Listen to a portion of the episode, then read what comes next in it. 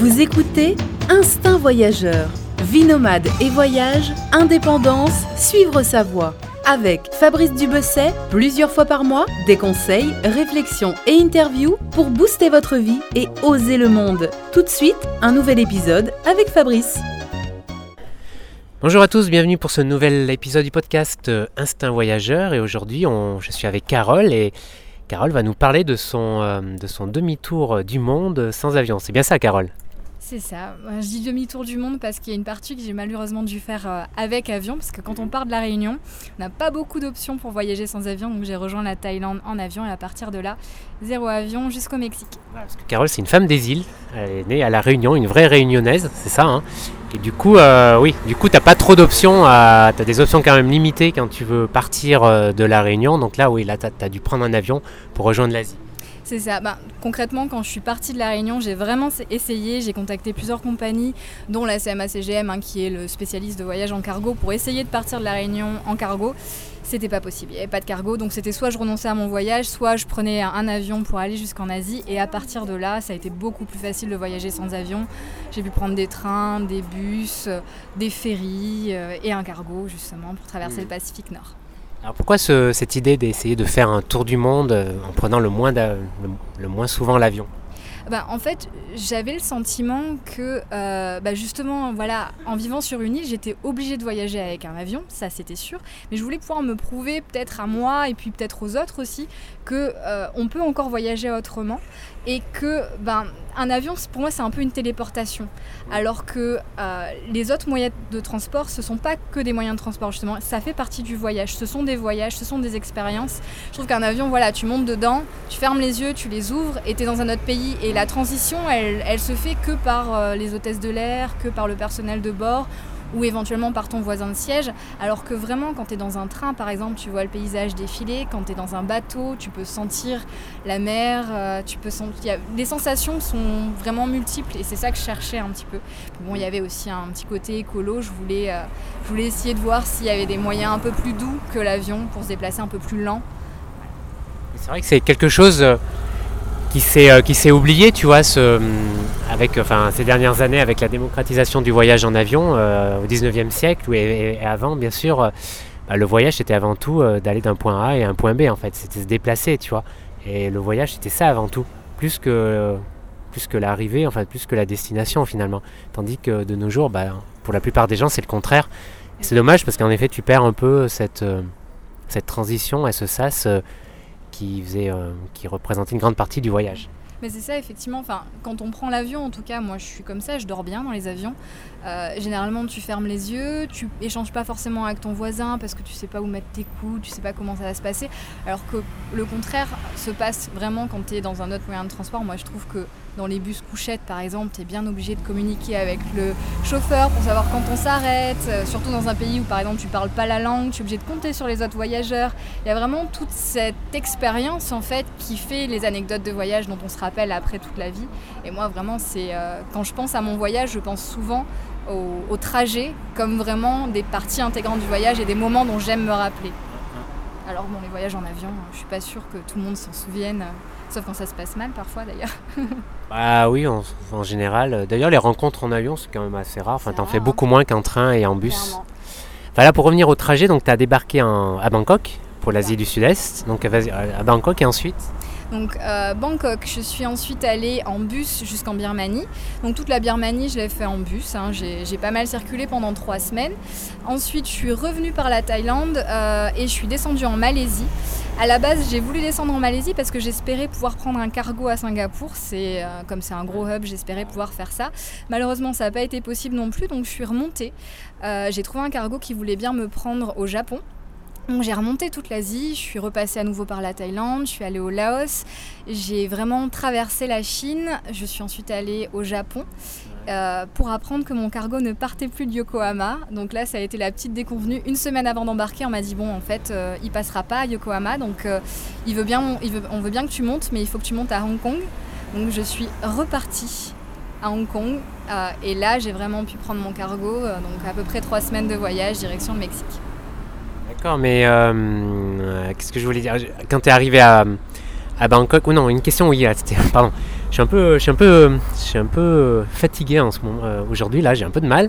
Je disais, ouais, la Birmanie.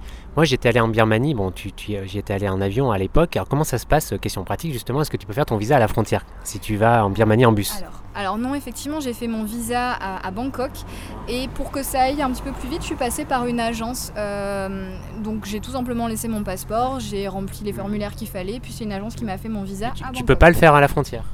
Euh, en tout Ou cas, tu sais pas. au moment où je l'ai fait, ce n'était pas possible. Il fallait le faire à l'ambassade euh, à Bangkok. Donc voilà, il n'y a pas de visa. Il y avait pas. euh, moi, j'ai j'ai fait ce tour du monde en 2015 et c'était la, la seule option, c'était le faire en avance. D'accord.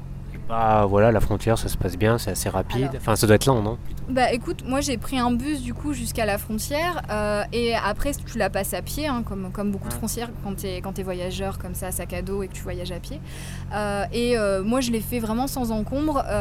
J'ai lu par la suite qu'après mon passage, entre, dans les deux ans, là, entre le moment où j'ai voyagé et le moment où on se parle, il y a eu des moments où la situation était plus tendue. Mais moi j'avoue, je m'étais vraiment renseignée au moment où je devais la passer et je savais que je pouvais la passer sans aucun problème. Moi, ce que je conseille toujours, c'est que les frontières sont toujours des endroits qui peuvent être à risque. Et à chaque fois que j'ai passé une frontière à pied, je me suis renseignée sur la situation au moment précis. Quoi. Voilà. Sur Internet, on trouve vraiment toujours des infos fiables. Généralement, il y a des voyageurs qui l'ont fait peut-être deux ou trois jours avant toi. Il suffit de leur demander. Les gens, ils sont contents de partager leur expérience. Moi, j'ai fait comme ça. T'es la seule backpackers, non? Non, alors du coup, euh, quand j'ai passé la frontière, j'ai rencontré une autre Française qui a fait la même chose que moi au même moment. Et elle était en train de changer son argent et euh, je écouté parler, elle m'a écouté parler, on s'est dit ah on est française non? Et euh, on a voyagé trois semaines ensemble. Ah, on s'est sympa. vraiment super bien entendu, ça a été une super rencontre et euh, elle a fait que j'ai beaucoup aussi aimé mon passage en Birmanie. C'était vraiment le pur hasard euh, de se retrouver comme ça, deux Françaises à 5h du matin en Birmanie, à la Mhm. frontière. Ouais, puis j'imagine que t'as un super, ouais, t'as un super souvenir du pays, quoi, des gens, etc. Oui, la Birmanie, c'était vraiment l'un de mes cou- coups de cœur avec le Mexique. Et euh, c'est, je trouve que ça fait toujours cliché de dire ça, mais les gens sont adorables en fait. Et euh, il y a vraiment une curiosité aussi. Le seul pays où j'ai vu autant de curiosité pour les étrangers, les touristes, les voyageurs, c'était l'Inde. Mais là, j'ai trouvé ça encore plus bienveillant. Les gens ont envie de, prendre des photos avec toi, que tu les prennes en photo. Ils ont envie d'essayer de te parler, même s'il n'y a pas de langue commune. hein. Et c'est vraiment tous les jours, voilà, t'es rempli de sourires, quoi. Et je trouve, c'est cliché, hein, mais c'est vraiment ça, quoi. Non, mais je, com- je comprends. Enfin, moi j'étais allé en 2007, mais visiblement ça n'a pas changé, heureusement. J'étais en basse saison en plus, donc, euh, donc ça, c'était vraiment ni cher, ni, euh, ni blindé de gens. Donc euh, c'était vraiment un plaisir ce voyage. Trois semaines, euh, génial. Et ensuite en Thaïlande, donc tu as pris un train pour la Malaisie. C'est un train de nuit, non Ouais. Parce qu'il est long, hein, je crois. Exact. J'ai pris un train de nuit pour descendre jusqu'à Athiai, donc la frontière euh, avec euh, la Malaisie. Et là, j'ai grimpé sur un ferry pour aller jusqu'à Langkawi. Donc c'est une, île assez touristique pour le coup. Moi, je, je savais pas du tout à quoi m'attendre pour la Malaisie. J'avais pas forcément prévu de voyager en Malaisie. Et, et euh, voilà, je suis arrivée sur cette île à Langkawi. Puis à partir de là, je suis repartie à nouveau sur un autre ferry euh, pour arriver sur le continent et continuer mon voyage en Malaisie. Je suis restée aussi trois semaines. C'était à peu près, à chaque fois, j'ai à peu près fait trois semaines dans les pays que j'ai j'ai traversés. Oui, au passage, euh, c'est sympa de prendre le train en Thaïlande. On n'y pense pas forcément parce qu'il y a plein de locaux, genre pour aller à Chiang Mai ou dans le sud. Mais c'est quand même une expérience sympa, le train, euh, prendre le train de nuit, par exemple Bangkok-Chiang Mai ou Bangkok euh, frontière malaisienne. Je l'avais fait moi aussi. Et c'est vrai que c'est sympa aussi. Ah, le train en Thaïlande, c'est génial. Enfin, moi personnellement, le bruit des rails pour dormir, ça me berce comme euh, rien d'autre, je crois. Et euh, on mange bien aux arrêts, il y a toujours des gens qui montent. euh, on- C'est mieux que le bruit des vagues. Euh, ouais, écoute, je trouve que c'est c'est une autre mélodie. Mais franchement, euh, pour le coup, en plus, le train que j'avais pris pour descendre en Malaisie, comme assez souvent, il était très en retard. Euh, je crois qu'on a eu 4-5 heures de retard. Mais euh, 'fin, quand tu voyages et que tu as le temps, c'est pas un problème. Et franchement, enfin, pareil, ça reste un super bon souvenir. Tu peux regarder le coucher du soleil, les couleurs qui changent, le paysage, etc. Moi, je- le train en Thaïlande, je conseille à 100%. J'ai jamais pris un seul vol, vol intérieur en Thaïlande parce que j'adore le train, quoi, tout simplement. Et le train en Chine, c'est comment? Alors le train en Chine, c'est autre chose. Euh, alors déjà, c'est hyper ponctuel. Ça, moi j'ai été hyper surprise par ça, parce qu'il y a quand même énormément de gens dans les gares, euh, dans les trains aussi. C'est mieux puis- que la SNCF l'été. Ah mais oui, c'est euh, c'est quelque chose de... c'est un truc de malade. Par contre, j'avoue, euh, on a besoin d'aide quand même. Autant en Thaïlande, c'est hyper facile de prendre, d'acheter ton ticket de train. Moi, je trouve ça hyper simple. Euh, pour le coup, la Chine, j'ai eu besoin d'aide pas mal de fois. Dans certaines gares, j'ai eu la chance d'avoir des guichets spéciaux pour les étrangers où ils parlaient anglais, ou en tout cas, ils faisaient l'effort de, parler anglais. Ou sinon, bah, voilà, j'ai eu la chance d'avoir aussi des voyageurs qui me, enfin des Chinois qui, qui voyageaient pour leurs vacances ou quoi, qui, m'ont filé un coup de main. Parce que c'est pas facile. Pour réserver son billet, il y a des queues immenses. Euh, moi, je suis allée en plus en Chine euh, en- pendant les vacances scolaires, à ce que j'ai compris. Euh, et du coup, il y avait quand même beaucoup, beaucoup de monde dans les, dans les gares, beaucoup de trains qui étaient pleins, donc euh, je pouvais pas prendre, donc c'est compliqué ça. Et les trains sont modernes Ah oui, ils sont hyper modernes. J'ai pris que des trains couchettes à chaque fois. Euh, et franchement, enfin, franchement c'était une aventure le train en Chine. Euh, parce que euh, quand tu essayes de booker un train à une date précise, moi il fallait que, ça soit, enfin, que je le fasse parce que je devais attraper mon cargo euh, au Japon pour mémoire. Euh, bah, concrètement, euh, quand tu essayes de réserver, parfois on te dit le train il est plein, il te reste que des places assises. Et j'ai pris un train par exemple de 40 heures entre Kunming et Shanghai et assise, c'était juste pas possible. Enfin, ça aurait été vraiment très difficile. Ça impliquait d'être dans un compartiment, euh, enfin un peu comme si tu étais dans une rame de métro, euh, mais pendant 40 heures. Donc euh, je l'envisageais pas. Et en fait, ce qu'il faut savoir, c'est qu'il y a souvent un wagon. Moi, j'ai à chaque fois c'était le 12 où tu peux changer ta place assise. Tu payes un supplément et tu espères que quelqu'un qui devait être dans une couchette ne soit pas monté dans ce train. Et à chaque fois, j'ai réussi à récupérer euh, une couchette comme ça. Mais alors, pour trouver ce wagon au départ, ça a été compliqué. Et ensuite, tu dois faire la queue en tendant ton, billet comme ça, euh, à la volée, donner ton argent. Tu comprends pas très bien ce qui se passe et on finit par t'emmener à, une couchette, quoi. Donc voilà, à chaque fois, j'avoue, euh, il faut un peu compter sur les gens autour de toi en espérant qu'il y ait quelqu'un qui ait pitié de toi parce que tu parles pas chinois qui va t'aider. Moi, ça m'est toujours arrivé. J'ai toujours euh, une bonne âme qui m'a sauvée, mais voilà, c'est une aventure le train en Chine, vraiment. Et euh, par rapport au voyage en bus, les, le voyage en bus aussi c'est confortable en Chine. Euh, alors, mis, hein. T'as des bus couchettes, etc. Bah, du coup, moi, comme c'était des très très longues distances, j'ai fait que du train euh, sur les longues distances. Et euh, d'un point de vue confort, le train c'était nickel. La seule fois où j'ai pris un bus euh, en rapport avec la Chine, c'était entre le Laos et la Chine. Là, pour le coup, c'était un bus couchette, c'était pas grand confort. D'accord. Mais, je, pense qu'il y a des bus. Oui, oui, oui, il y en a aussi. Ouais. Il y en a, bah, tout comme au Japon, j'ai voyagé aussi dans des bus hyper confortables. Oui, oui, ouais, il y a aussi des compagnies. Mais là, voilà, pour les distances, moi, c'était pas adapté pour les distances que je devais couvrir. Et, mais après, à côté de ça, ouais, c'est euh, globalement en Asie, enfin, les bus sont assez confortables, quoi. Et donc euh, ensuite tu es allé au Japon en ferry. Et c'est vrai que c'est une bonne idée. J'imagine il y a pas mal de liaisons parce que finalement c'est pas si loin que ça en distance. Donc tu as beaucoup de liaisons. J'imagine c'est combien d'heures? Pour y aller Alors, euh, j'ai passé deux nuits. euh, Ah, quand même, deux nuits. Ouais. Ah oui, quand ouais. même. Mais vraiment, alors ça, c'était la découverte. Et je me dis, mais euh, tous les gens qui font ce trajet devraient le faire en ferry. Enfin, en tout cas, si tu as le temps. Parce que c'était hyper confortable. Euh, moi, je me suis retrouvée à dormir dans une chambre tatami. Ça, quand j'ai réservé mon billet, c'était ce qu'on me proposait comme j'étais une femme seule. Et donc, c'est réservé aux femmes avec enfants. Ou, ou aux femmes seules, comme moi. Et euh, donc, vraiment, tu es dans un tatami à la japonaise avec ton couple. etc. Alors, euh, moi, c'était un dortoir. J'étais, j'ai toujours été dans des dortoirs en fait. Euh, les hommes n'avaient pas l'option tatami pour les dortoirs, mais effectivement tu pouvais aussi avoir ta chambre privative. Alors j'ai pas du tout regardé les prix pour les chambres privatives parce que moi, enfin, en voyageant seul, je me suis toujours euh, aventurée plutôt dans les dortoirs pour euh, essayer de rencontrer des gens, etc. Je trouvais ça plus sympa. Et, euh, et pour le coup, c'était pas vraiment cher. Euh, J'avoue ne pas avoir, à jamais avoir regardé l'option avion parce que je voyais pas l'intérêt de comparer. Pour moi, je savais que je prendrais pas d'avion dans tous les cas. Mais euh, c'était à peu près 200 euros euh, par exemple pour, pour trajet. Pour deux jours de voyage. Je partais une après-midi à Shanghai et j'arrivais un matin deux jours plus tard au Japon.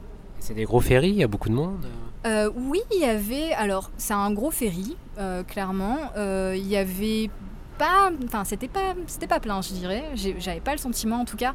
Euh, par exemple, au restaurant du ferry, euh, c'était pas blindé. Hein, c'est pas, euh, pas un, un bateau de croisière, quoi, clairement. Euh, tu peux manger à bord. Les prix sont pas exagérés. La nourriture était bonne. euh, franchement. un voyage, mais alors nickel. Je, je savais pas trop à quoi m'attendre. J'avais trouvé personne qui avait laissé de commentaires là-dessus. Et vraiment, c'était génial. À savoir, si tu es étudiant, en plus, il y a des tarifs apparemment. oui, en plus. Voilà. C'est vraiment. Ouais, non, mais c'est vrai que c'est une bonne idée, on n'y pense pas. euh, Quand t'es, euh, toi, t'es parti de quelle ville déjà? De Shanghai. Shanghai, voilà, donc tu peux tout à fait. euh, ouais, Il y a beaucoup de gens qui vont à Shanghai. Mm. Pékin, il y en a? Non? Alors, du coup, donc il y a deux trajets. Donc moi, j'ai fait les deux. Mhm. Euh, j'ai fait donc Shanghai, euh, Osaka à l'aller et ensuite après mon voyage, mon petit périple au Japon, je suis partie de Shimonoseki et je suis arrivée à Qingdao, la ville de la bière, en Chine, pour revenir attraper mon cargo. Et, euh, et là donc c'est un trajet qui était un petit peu plus court. Euh, Celui-là était un peu moins confortable, c'était pas la même compagnie euh, qui assurait euh, le, le trajet que celle que j'avais pris pour l'aller, mais c'était aussi très bien. Enfin, par exemple, mon trajet entre Shanghai et Osaka, j'ai rencontré plein de gens de nationalités différentes, en l'occurrence Shimonoseki et euh, donc le sens Japon-Chine, j'ai pas rencontré de touristes du tout, j'étais la seule. Enfin, pas de touristes étrangers en tout cas, c'était plus des gens, j'ai l'impression, qui, qui déménageaient ou qui étaient partis voir leur famille au Japon. Enfin, je, C'est un argument de plus euh, pour prendre le ferry, quoi. Et alors le Japon, euh, comment t'as trouvé le Japon? Alors le Japon, euh, ça a été euh, vraiment, comment dire, j'ai été perdue en fait. Ah ouais, mais complètement. C'est euh, quand je suis arrivée, euh, en plus en, en débarquant du ferry, j'avais déjà été un peu perdue en Chine, hein, faut, faut avouer. euh, je parle ni japonais ni chinois. Euh, et pour le coup, euh, ouais, le Japon, ça a été, j'avais les yeux écarquillés en permanence. euh, je m'y attendais et, euh, et vraiment, c'était, c'était ça tous les jours, tout le temps, quoi. Les temples, les rues, les buildings. T'as plus marqué que la Chine. oui, ouais, ouais, ouais. Et effectivement, j'ai j'ai le sentiment de m'être plus perdue au Japon, mais d'avoir trouvé ça sympa, hein, comme toujours quand tu te perds. euh, voilà. Euh, en- évidemment, d'un point de vue confort, etc., d'un point de vue confort et sécurité, c'est incomparable. Euh, j'ai- je connais aucun endroit du monde où tu te sens autant en sécurité où ça soit aussi confortable dans le moindre dortoir où tu dors. Mais ouais, moi j'ai été, j'ai été marquée en fait par la facilité pour se loger, etc. Mais en même temps par le fait que j'étais complètement perdue à partir du moment où je descendais de mon hôtel, quoi. Et ça, c'était cool. Plus qu'en Chine, t'as eu cette impression d'être perdu. Ouais, bizarrement, ouais. Je sais pas pourquoi, mais, euh, mais oui, effectivement, j'avais le sentiment d'être un peu plus perdue au Japon. Mais ouais, je- je- j'essaye de réfléchir pourquoi j'ai j'ai cette sensation-là. Aussi peut-être parce que euh, bah justement euh, j'ai appris que mon cargo partait plus et que j'étais obligée de changer tous mes plans à ce moment-là. Donc ça a peut-être euh, englobé, tu vois, ce sentiment a peut-être englobé aussi mon, voyage au Japon. Parce que du coup, je me suis retrouvée à un peu de bureaucratie aussi pour devoir euh, refaire un visa pour la Chine et euh, trouver un moyen de repartir en cargo à partir de, de Hong Kong. Donc j'ai quand même pas mal passé de temps euh, dans les paperasses euh, au Japon, ce qui m'a un petit peu... Voilà, c'est un truc qu'il faut savoir quand même quand on voyage sans avion, ou en tout cas quand on essaye de prendre un cargo, c'est que parfois ça se passe pas comme on veut. Et euh, effectivement, les questions de visa, les questions de transport, t'as beaucoup plus de choses à élucider que quand t'es derrière ton écran et que tu prends un billet d'avion. C'est à prendre en compte ça. Et T'es resté longtemps au Japon? Non, Du coup, à peu près trois semaines. trois semaines. Voilà, mais je suis restée deux semaines à Tokyo, dont euh, je crois à peu près une semaine à faire des allers-retours avec Ouais. l'ambassade de Chine. D'accord. Ce qui t'a collé le budget aussi. au Japon. Euh, alors j'ai eu de la chance, j'ai pu être hébergée. Ah ouais, cool. Voilà, donc euh, pas sur la totalité de mon séjour, mais sur une partie de mon séjour, j'avais des amis euh, français qui vivaient au Japon à ce moment-là, euh, soit pour des, éch- des échanges, soit pour des, des passages ponctuels. Et euh, j'ai pu être hébergée sur des, des morceaux de canapé, euh, donc c'était plutôt cool. Voilà, sur quelques jours, ça, aide pas mal, parce que c'est vrai que d'un point de vue logement, ça, reste cher. La bouffe, ça va. Ouais, c'est ce qu'on m'a dit, ouais, la bouffe encore ça peut aller, mais en effet c'est le logement.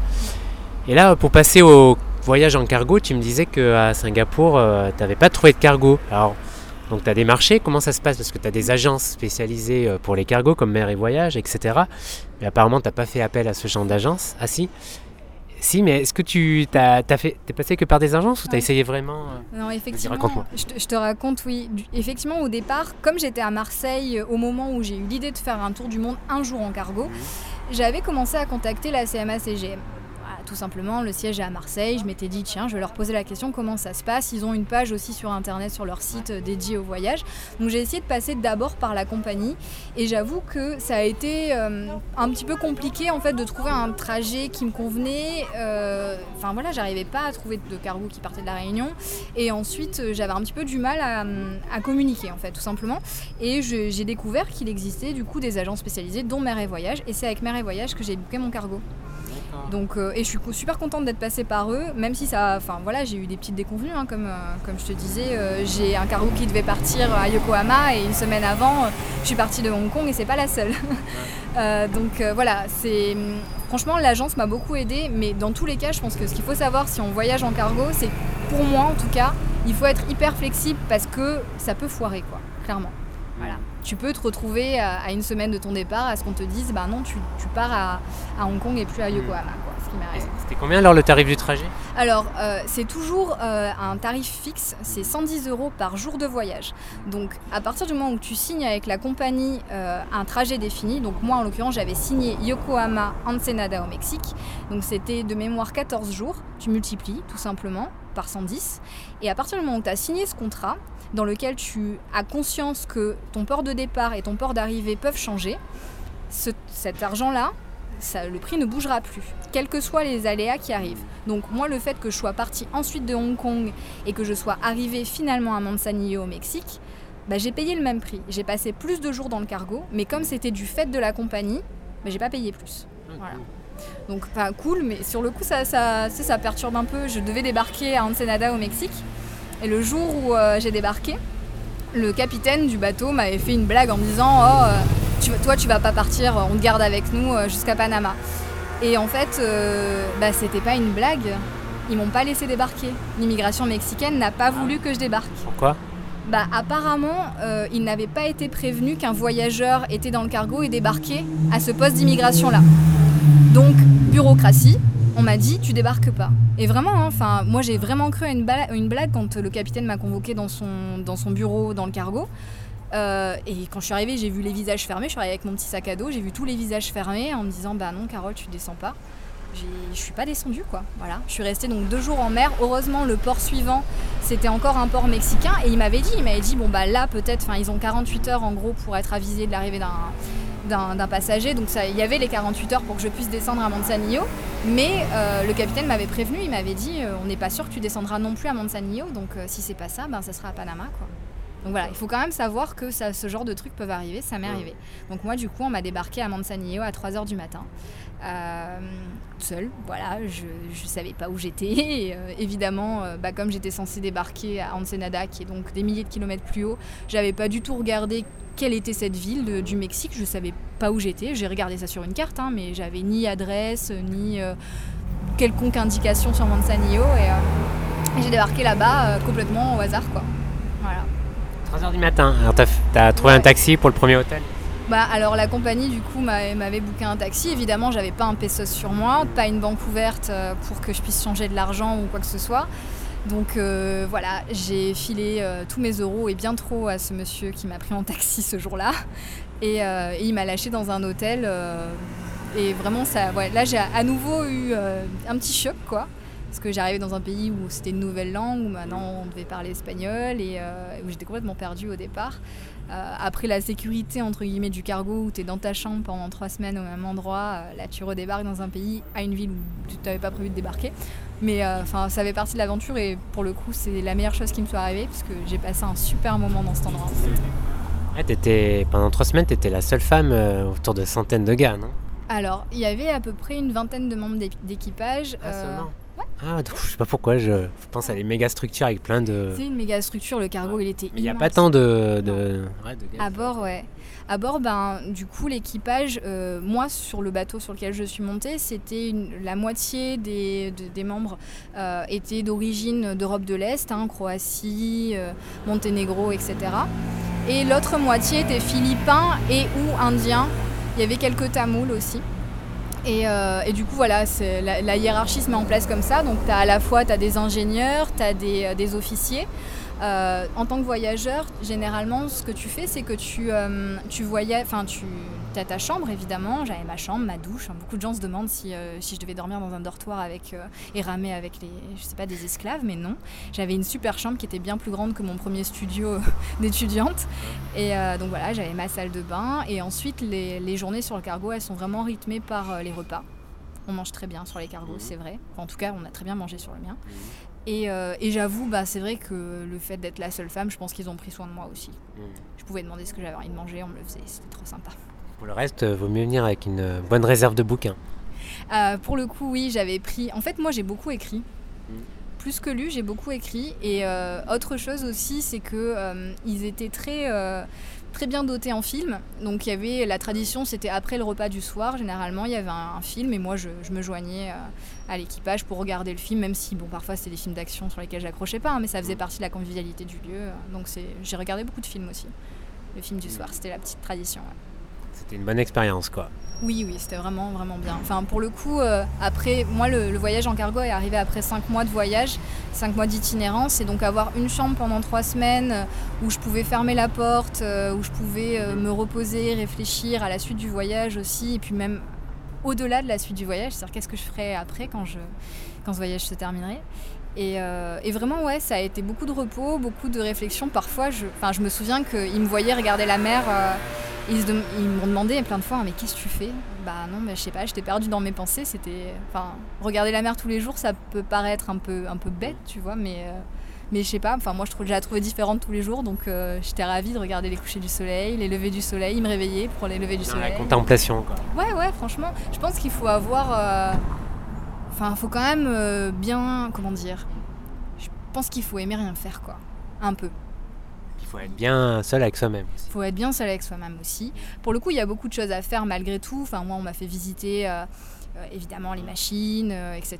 Ce que, je, ce que je voulais. Enfin, quand je voulais faire un tour sur le cargo, je demandais gentiment. Et puis quand il y avait quelqu'un qui avait un temps libre, on m'emmenait, on m'expliquait quand j'avais des questions, etc. Donc ils sont vraiment très contents de parler de leur métier, de ce qu'ils font. J'avais des grandes discussions existentielles aussi sur le voyage, le travail, par exemple. Parce qu'effectivement, ils avaient du mal à comprendre que moi je puisse être là et payer pour être là, alors que eux étaient coupés de leur famille, de leurs amis, et qui, enfin, eux, voilà, c'était parce qu'ils devaient gagner leur vie qu'ils faisaient, faisaient ça. Donc euh, c'est vrai que parfois, voilà, il y avait un petit peu d'incompréhension qu'une jeune fille euh, vienne dépenser son argent dans un cargo, alors que eux euh, travaillaient dur pour le gagner. Mais, mais voilà, j'ai eu beaucoup de discussions très intéressantes et ouais, beaucoup de contemplation, beaucoup d'écriture, beaucoup de repos. Quoi. Et à partir de là, donc tu allé en bus en Amérique centrale alors oui, à partir de là, effectivement, au Mexique, j'ai voyagé uniquement en bus parce que bah, il n'y avait pas d'autre alternative, hein, il n'y a pas de train. De toute façon, euh, le Mexique, j'ai tout fait en bus, dans des, dans des bus qui sont hyper confortables, faciles. Euh, enfin, je parle un petit peu espagnol, mais euh, c'était vraiment très facile. j'ai juste fait une mini boucle en fait entre quand j'étais à Palenque au Mexique, j'en ai profité pour aller faire un tour à Tikal au Guatemala. Mais en fait, j'ai pas eu le temps de descendre euh, davantage euh, sur la péninsule parce que c'est arrivé le moment de rentrer, j'avais un petit peu trop traîné. Et surtout au Mexique, euh, je disais tout à l'heure, je suis arrivée à Manzanillo qui n'était pas du tout prévu. Mmh. Et en fait, un peu par hasard, je suis allée dans une, petite ville balnéaire juste à côté. Et je suis restée cinq semaines, je suis restée ah coincée. C'est la première fois, je te disais depuis tout à l'heure, je passais à peu près trois semaines dans un pays. Et à Barra de Navidad, ben, je suis restée cinq semaines. Je suis restée scotchée là. Et pourquoi? Les gens. Les gens, et puis euh, peut-être que le cargo m'avait, m'avait mis comme un espèce de frein en fait. Je crois que les cinq premiers mois de voyage, j'étais sur un rythme, trois semaines, j'avais un cargo à attraper, donc je faisais un trajet vraiment pour aller jusqu'à mon port d'embarquement. Et quand j'ai débarqué au Mexique, j'ai vraiment débarqué quoi. C'est-à-dire mmh. que j'ai vu le voyage complètement autrement. Et, euh, et j'avais le sentiment d'être arrivé à mon point de débarquement dans tous les, dans tous les cas. Je savais pas si j'aurais le temps de descendre en Amérique latine. J'ai eu beaucoup de remises en question. Et du coup, euh, je me suis laissé le droit de rester. Mmh. Parce que je me suis dit, au pire, ben, je, reviendrai une autre fois, quoi, si, euh, si j'ai pas le temps de descendre sur, les autres pays de l'Amérique du Sud. Et, euh, et, je suis restée du coup cinq semaines dans une petite ville au Mexique où, a priori, je me dis peut-être que personne comprendra pourquoi je suis restée là. Moi-même, c'est un peu. Rappelle le nom pour ceux qui. Ça s'appelle Barra de Navidad avec l'accent. Et c'est vraiment très beau. C'est une petite cité balnéaire. Euh, et en fait, je suis arrivée en, saison basse. Je suis arrivée dans un hôtel où j'étais la seule cliente avec moi. Donc euh, bah, ils m'ont un petit peu adoptée et euh, j'ai rencontré après les mamas et les jeunes du village. on m'a inscrit à un cours de danse, du coup j'y allais tous les jours et tous les jours je disais bah, je partirai peut-être demain. Et en fait je suis partie cinq semaines après. Ah. Voilà. En me disant tous les jours que je partirais peut-être le lendemain donc au final, euh, tu as fait une petite excursion au Guatemala pour l'Amérique centrale et tu es revenu. T'es revenu, euh, t'es revenu, t'es revenu. Alors après le Guatemala, bah, pour remonter au Mexique, je suis passée par le Belize. Très rapidement parce que voilà, c'est un peu le trajet habituel. Et, et ensuite, je suis revenue au Mexique, à Cancun. et là, venait le moment vraiment de rentrer à La Réunion. Donc j'ai commencé à regarder mes options et j'ai vu que bah, dans tous les cas, j'allais repartir en avion, hein, vu le trajet qu'il y avait à faire. Et j'ai vu qu'il était possible que je fasse un petit arrêt à Cuba. Donc j'ai juste fait quelques jours à Cuba, puis je suis rentrée à La Réunion. Et euh, comment ça s'est passé là, le retour et tout? Parce que tu prenais. Ah non, tu avais pris un congé de. Un congé sabbatique, c'est ça? Là, c'était la fin du congé sabbatique. C'est ça. J'avais pris un congé sabbatique. Euh, donc, euh, bah, pour info, c'est 11 mois. Hein, donc, c'est pas un an. On a souvent l'impression que c'est 11 mois. c'est pas 12 mois Pourquoi c'est 11 mois C'est 11, ouais. C'est ça. Voilà. Moi aussi, je l'ai découvert. et ben. Au final. Un. C'est ça. Et en plus, bah, moi, pour le coup, mon entreprise, il fallait que je leur dise bah, si je revenais ou pas. Donc venait le moment de la décision, donc j'ai préféré la prendre tranquillement chez moi à La Réunion. Et j'ai pris la décision de quitter, euh, de quitter mon entreprise parce que j'avais envie de me réinstaller à La Réunion tout simplement. Donc euh, l'idée c'était après tout ce voyage de revenir sur ma petite île de l'océan Indien où je suis bien. C'est mignon comme tu le dis. Tu t'as raison. Et donc là, depuis, euh, c'était 15 voyages, c'était, euh, ça s'est terminé en 2015. Donc depuis, tu étais à La Réunion, tu as repris ton métier de journaliste. Oui, c'est ça. Et euh, toujours avec l'idée en tête de, voyager, même si c'est sur mon île, parce qu'au final, je me rends compte que bah, c'est un, tempérament, le voyage et la découverte. Donc, euh, même si c'est mon île, même si beaucoup de gens se disent euh, c'est petit, au bout d'un moment t'en as fait le tour, et ben non, en fait, j'en ai pas du tout fait le tour. Donc, euh, je prends plaisir maintenant à faire des photos, à faire des vidéos, à découvrir, faire des, des grandes balades à La Réunion. Et, et évidemment, j'ai toujours en tête de repartir. Hein. Je suis repartie après ça à Maurice faire une petite une petite session vacances. Euh, et puis, ben, je fais des allers-retours de temps en temps avec la métropole pour revoir mes amis qui sont encore ici. Euh, voilà, je continue quand même à bouger un peu. Qu'est-ce que ça t'a Qu'est-ce que ça t'a appris sur tout ce long voyage? Euh, Je pense que ça m'a appris à prendre le temps. Et c'est... Dans les déplacements? Ouais, dans les déplacements. Et, et, puis même, en fait, le temps de se poser, se dire ben, est-ce que ce que je fais en ce moment, c'est ce que j'ai envie de faire en ce moment? Est-ce que je me sens obligée de le faire? Est-ce que c'est parce que j'en ai envie? Euh, Je pense que ça a changé ma relation au travail aussi. Euh, est-ce que voilà, est-ce que de toute façon on peut pas mettre du plaisir dans chacun des, euh, des moments, enfin tout simplement parce que par exemple, enfin pour revenir au voyage, au transport, beaucoup de gens trouvent ça terriblement chiant en fait de passer des heures dans un bus ou dans un train. Euh, et, moi, finalement, euh, j'ai tout fait pour euh, passer le plus de temps possible dans ces modes de transport-là, au final. Donc voilà, c'est arriver à, poser la question de où est-ce que j'ai envie de consacrer mon temps, en fait, tout simplement. Et ça, vraiment, c'est un truc auquel je pense j'avais jamais réfléchi avant. Je, pense que j'avançais un jour après l'autre et sans vraiment me poser des questions existentielles. Hein, mais, Et en quoi ça a changé ta relation au travail? Euh, bah, j'ai vraiment eu envie plus de liberté et envie de me dire que euh, je voulais déjà, enfin, je voulais rentrer à La Réunion tout simplement. Euh, ça, ça a beaucoup changé forcément, donc ben, voilà, il fallait que je quitte mon boulot en métropole si j'avais envie de rentrer à La Réunion. Et après, au quotidien, en fait, c'est, bah, je suis journaliste, on est toujours sur l'actualité chaude, etc. Et en fait, bah, pendant tout mon voyage, je disais que j'ai écrit pendant le, le cargo, mais c'est le seul moment où j'ai écrit en fait j'ai plus eu envie de me forcer à avoir des deadlines à ce moment-là. Euh, ça a été vraiment une pause pour moi. Euh, c'est pas évident de métier journaliste de pas avoir de deadline. Et ouais, mais c'est possible. Non, non, c'est pas possible, clairement. Et euh, vraiment, pendant ce temps-là, justement, je me suis interdit en fait d'avoir des deadlines, de me forcer à publier, de me forcer à écrire, etc. Donc j'ai vraiment réappris à le faire par plaisir et, euh, et je l'ai ressenti quand je suis rentrée en fait, quand je me suis remise à travailler. Je, ça vraiment, ça a un peu changé aussi ma façon de voir les choses. Évidemment, les deadlines sont revenus, mais la manière dont je les ai vécues était plus la même.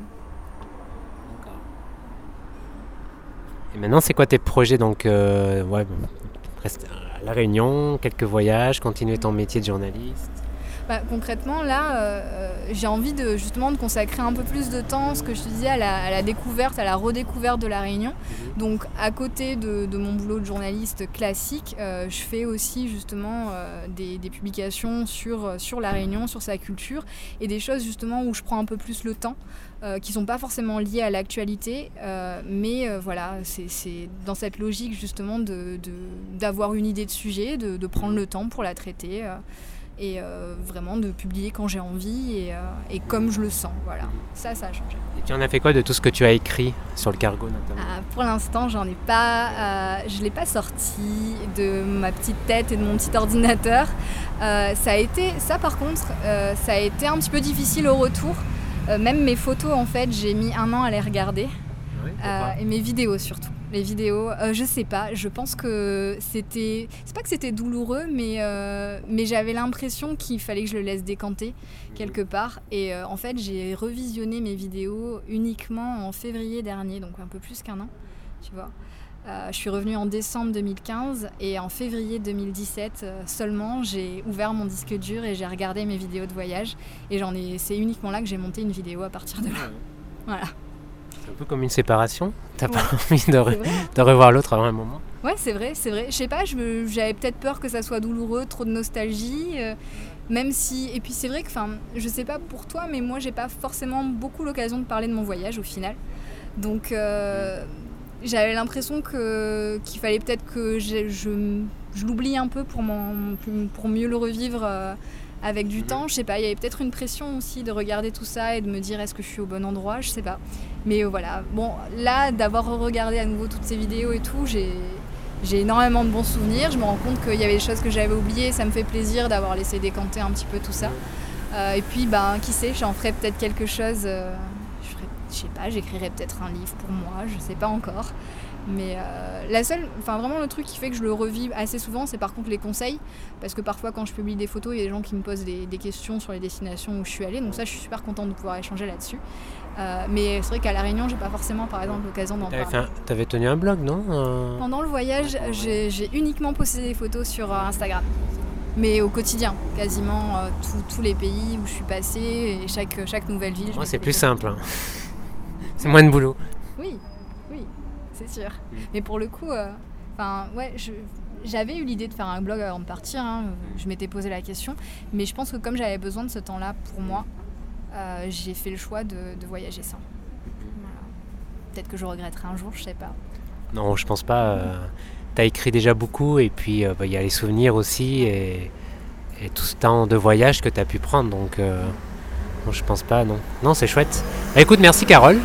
T'as peut-être quelque chose à ajouter, n'hésite pas. euh, mais voilà, sinon, merci pour ton temps. euh, merci d'être euh, d'être venu. à- merci pour cette interview. Et puis, bah, je te souhaite plein de bons projets. Bon retour euh, à La Réunion. Euh, une île où, il y a, ouais, où le soleil et, et la chaleur est tout le temps présente toute l'année. C'est chouette. Il faut venir. Il faut venir. Et je me ferai un plaisir de vous donner des conseils si vous en avez besoin et que vous voulez visiter La Réunion. D'accord, ça marche. En tout cas, moi j'aimerais bien y aller. hein, Je connais pas du tout. Et euh, on- tout le monde en dit que du bien en tout cas de la Réunion. Voilà, à bientôt. Ciao, ciao. Salut Merci d'avoir écouté ce nouvel épisode euh, du podcast. Quant à moi, là, je suis, euh, bah, je suis là, là, à l'heure où je vous parle, je suis euh, à euh, dans le Gers, une charmante euh, petite ville. Il fait vraiment beau, un, beau ciel bleu là. Et euh, voilà, ma, ma petite sœur habite, habite dans le Gers. Comme on dit, le, le bonheur est dans le pré, et c'est assez vrai. C'est, c'est vraiment une belle région avec un patrimoine énorme. Et euh, j'aime beaucoup euh, y revenir euh, régulièrement. Peut-être vous connaissez, en tout cas si vous ne connaissez pas, c'est vraiment une super destination. D'ailleurs tout le sud-ouest, j'aime beaucoup personnellement le sud-ouest de la France. C'est une des plus belles régions je trouve de notre pays. Alors pour, la prochaine fois, eh bien, on, ira, on ira voyager en Russie avec Thomas. Thomas qui nous parlera de, son amour pour la Russie puisqu'il connaît bien. Il y a fait de nombreux voyages, il y a voyagé, euh, il y a vécu aussi et il nous racontera un peu euh, son amour de l'âme russe euh, et de ce pays. Voilà, et bien passez une bonne journée ou une bonne soirée. Ciao ciao